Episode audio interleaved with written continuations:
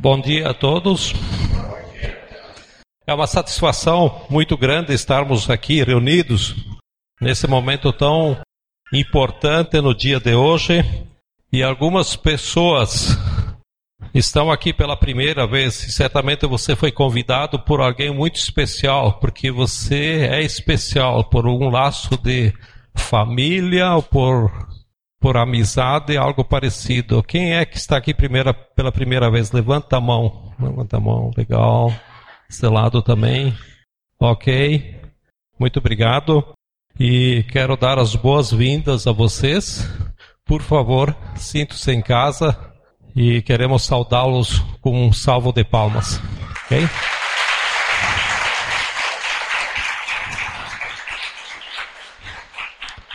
Hoje temos uma na nossa presença um amigo muito especial. Não sei quem já se encontrou com ele, mas ele é o nosso Senhor Jesus Cristo. E ele disse: Onde dois ou mais estão reunidos em meu nome, eu estarei ali no meio de vocês, no meio de vós. E hoje nós estamos reunidos aqui em nome de Jesus Cristo. E ele deixou para nós duas ordens que nós chamamos de ordenanças. Tá? Ordenanças vem de ordem. E uma ordem é o que ele fez com os seus discípulos, com os seus seguidores, antes dele ir embora. Antes dele ir para a cruz, antes dele morrer, antes de ressuscitar. Ele tomou a ceia junto com eles, junto com os discípulos. E ele deixou essa ordenança dizendo: Fazei isso em memória de mim. Isso é um memorial. É o que nós vamos fazer hoje na segunda parte. Tá? A outra ordenança, ou a segunda ordem, Jesus também participou. E ele participou quando ele tinha 30 anos de idade. Alguém sabe o que, que é? Ele foi batizado. Tá? Batismo. Jesus deixou essa ordem aos discípulos. Se você abrir lá em Mateus capítulo 28, está lá a ordem. Mateus 28, 18 ao 20, que diz: Então Jesus aproximou-se dos discípulos e disse: Foi-me dada toda a autoridade nos céus e na terra. Versículo 19: Portanto, vão e façam, façam discípulos de todas as nações, batizando-os em nome do Pai, do Filho e do Espírito Santo ensinando-os a obedecer a tudo o que eu lhes ordenei. E eu estarei sempre com vocês. Eu estarei sempre com vocês. Por isso que no começo eu falei que Jesus está aqui no nosso meio no dia de hoje. Jesus disse: Ide e fazeis discípulos, batizando-os. Essa é a razão de nós não batizarmos crianças, porque elas não sabem seguir a Jesus. Essas pessoas que vão se batizar hoje, quando criança, quando elas eram crianças, elas não podiam decidir a quem seguir. Elas cresceram, elas ouviram, elas entenderam a mensagem do Evangelho e elas decidiram seguir, se tornar um discípulo de Jesus. Elas decidiram. Quando criança, elas não podiam fazer isso. Eles não esse, esses, essas pessoas que vão se batizar hoje, eles não trocaram de religião. Porque religião não salva ninguém. Então o batismo na água, nas águas aqui, é um testemunho público que estão seguindo a Jesus. Que houve uma mudança na mente, houve uma mudança no coração, houve uma mudança na vida dessas pessoas. E a água representa a terra que ao descer, ao mergulhar, eles vão deixar a velha vida. Como Jesus foi enterrado e no terceiro dia ele ressuscitou, elas vão simbolicamente, tá, gente? Simbolicamente enterrar a velha vida ao descer na água e ressuscitar para uma nova vida ao sair da água. Muito simples, muito fácil, né? Deu para entender? Ficou alguma dúvida? Ok. O que eu quero deixar, eu quero deixar uma palavra com vocês, não é esse o meu estudo, só quis esclarecer isso, o que essas pessoas estão fazendo hoje, o significado disso, né? Com base bíblica. E a palavra que eu quero deixar com vocês é quando Jesus passou por aqui nessa terra, ele chegou a um grupo de pessoas que eram presas a uma vida de legalismo. Não era uma vida legal, era uma vida de leis. Legalismo quer dizer de leis, ou seja, essas pessoas viviam uma vida exterior, presas a uma vida exterior. E Jesus disse a elas: Eu vim para que vocês tenham vida e vida em abundância. E o que quer dizer isso? Que vocês tenham uma vida que não dependa de uma conta bancária bem pomposa, bem gorda, que não dependa de uma saúde perfeita, que não depende de uma imagem de fama e não depende de qualquer situação que traga satisfação para a gente. Jesus veio não só para dizer mas para dar vida e vida em abundância. Mas para que você e eu tivéssemos esse tipo de vida, houve um preço a ser pago.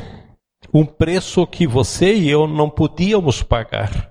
E se você tem sua Bíblia aí, você pode abrir em 1 Pedro, lá no final da Bíblia, que é o trecho que eu quero trazer para vocês hoje. Pega de trás para frente Apocalipse, Aí vem as cartas de Pedro, de João, as cartas de José também, né? Não, né? As cartas de José não existem. 1 Pedro capítulo 1. 1 Pedro, João, versículo, dois versículos só quero ver com vocês. Versículo 18 e 19. Vocês estão meio perdidos hoje, né? Botaram todo mundo as costas, as avessas, né? Todo mundo pensar que é virado para lá, em vez de estar tá todo mundo virado para cá hoje, né? Ok. 1 Pedro, capítulo 1, versículo 18 e 19. Pois vocês sabem que não foi por meio de coisas perecíveis como prata ou ouro que vocês foram redimidos na sua maneira vazia de viver, transmitida por seus antepassados. O versículo 19: Mas pelo precioso sangue de Cristo, como de um cordeiro, sem mancha, sem defeito, sem máculas. Isso quer dizer sem pecados. O que acontece dentro de você é algo que ninguém pode pagar, mas alguém pagou o preço para você. Mas antes que você tenha essa vida que Jesus pagou por você, ele diz no versículo 18 que você estava ou ainda está preso a uma vida vã, uma vida vazia, ou seja, uma vida sem significado, uma vida voltada a uma vida de pecado. Você pode dizer que não é tão pecador assim, né?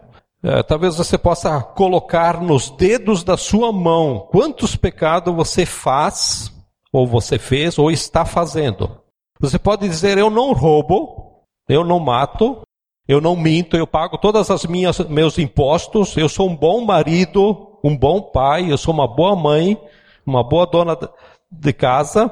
Na verdade, quando nós analisamos essas coisas, são todas coisas exteriores. E na realidade nós estamos presos porque nós não somos capazes de produzir aquilo que nós gostaríamos por causa do pecado. E a Bíblia diz que todos nós somos pecadores. Alguém se justifica? eu não sou pecador, tem alguma razão justa? Esse foi o primeiro versículo que eu aprendi na Bíblia. Romanos 3, 23. Diz assim, todos nós somos pecadores. Bom, aí eu pensei, disse, bom, aqui eu me incluo também. Eu me incluo também. Não dá chance para ninguém a Bíblia.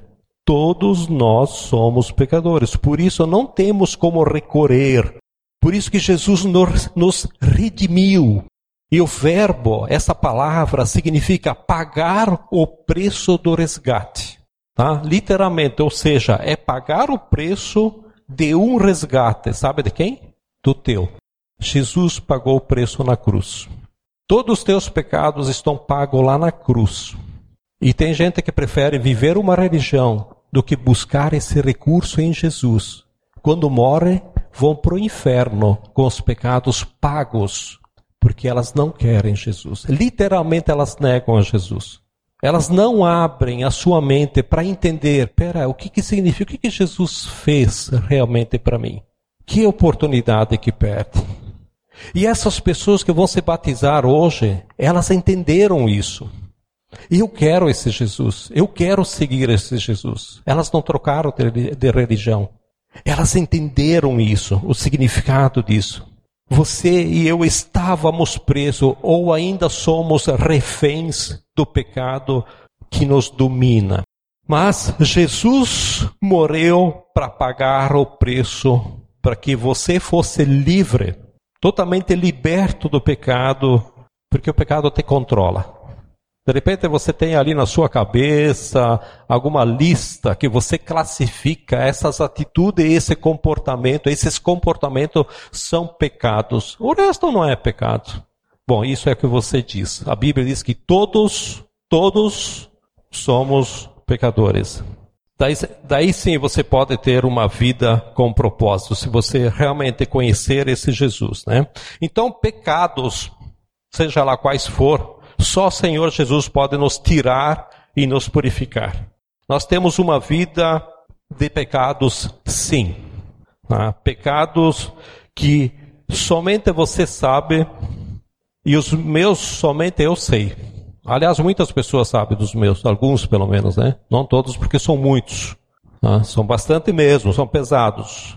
Mas quando olharmos para Jesus e cremos o que ele fez da cruz, isso é o suficiente para perdoar os nossos pecados. Ele não demora em dizer: Vem para mim. Jesus já fez tudo, está tudo feito na cruz. Ele só está dizendo: Vem para mim. E vem do jeito que você está. Só Jesus ele pode nos acolher dessa forma. Ele não está preocupado com a nossa roupa suja, com o meu, com o meu cheiro de pecado.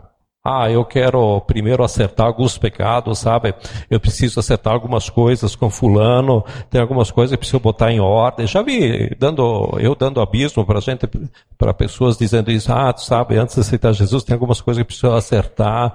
Sabe, tem algumas coisas que me pesa. Sabe que não, não precisa te preocupar com nada. Vai assim, sujo, do jeito que você está para Jesus. Te entrega a Ele. Não tenha medo, faça isso. Depois Ele vai falar para você o que você tem que mudar. Depois Ele vai dizer o que você precisa abandonar, o que você precisa melhorar. E aí é a hora de você dizer: Jesus, esse ponto eu não consigo.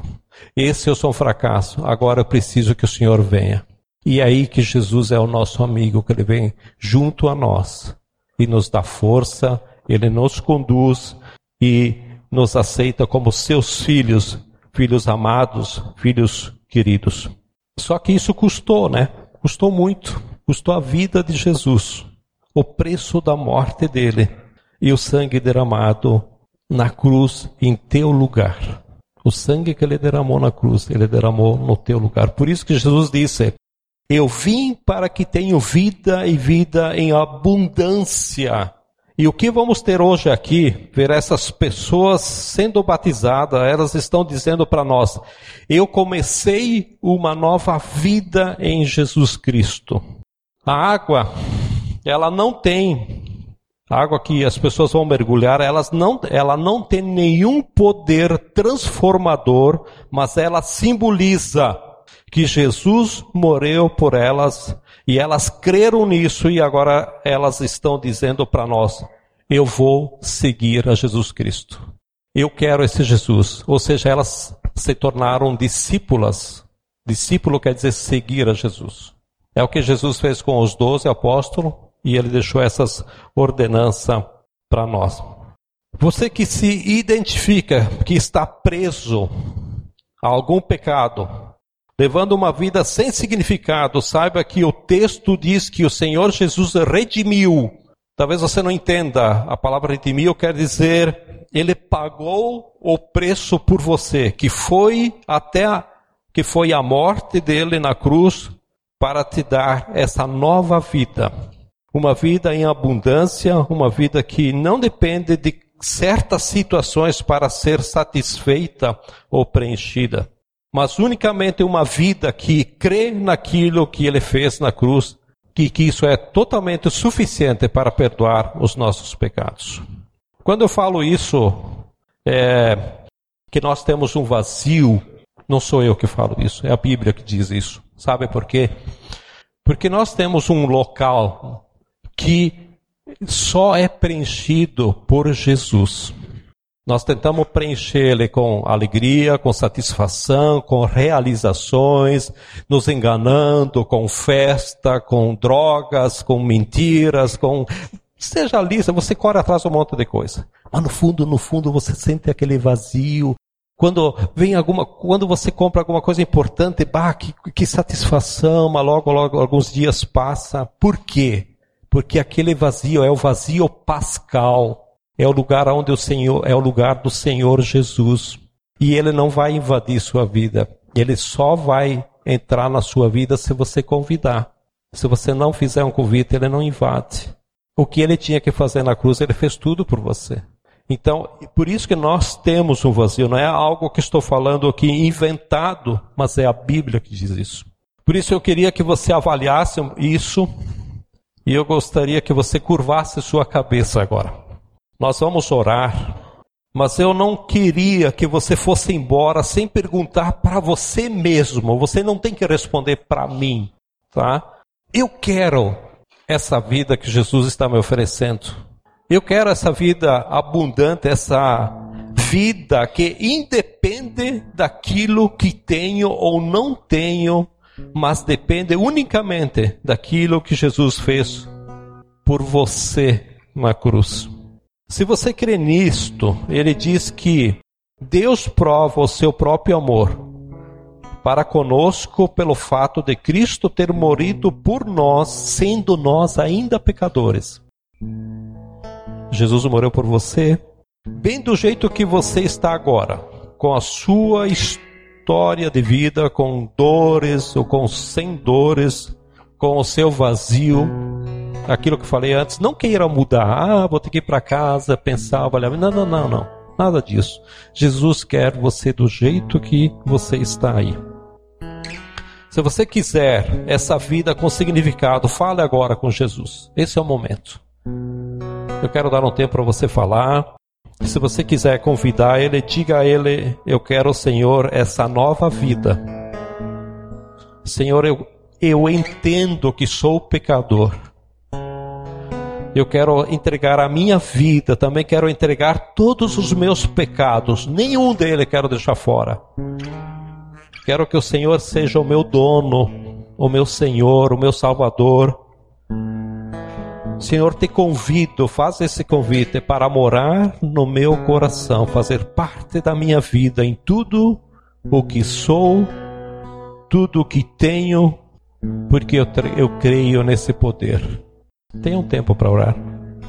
Senhor, muito obrigado porque nós não podíamos pagar esse preço para ter uma vida com significado, uma vida contente, uma vida realizada de satisfação, uma vida de andar contigo, ser discípulo. Obrigado, Jesus, porque tu fez isso por cada um de nós, ó Pai. A tua graça, a tua misericórdia e o teu plano ainda permanece sobre mesmo aquelas pessoas que rejeitam, que não te querem, Senhor, tenha a tua misericórdia. E eu sou grato a Deus, muito obrigado pela minha vida, pela vida de cada um, e em especial aquelas pessoas que hoje vão estar aqui, descendo nessas águas para testemunhar aquilo que o Senhor fez na vida delas, ó Deus. Muito obrigado por essa oportunidade, por esse momento tão especial muito obrigado porque o Senhor Jesus toca em corações, o Senhor transforma, o Senhor faz. Senhor faz na vida de quem aqui agora está pedindo a Ti, que está clamando a Ti, que está te convidando, ó Deus. Opere na vida dessas pessoas. Fale com elas, ó Senhor. Te pedimos que o Espírito Santo realmente possa alegrá-las, que elas possam sentir isso em seu coração. Nós pedimos isso e te agradecemos em nome de Jesus. Amém?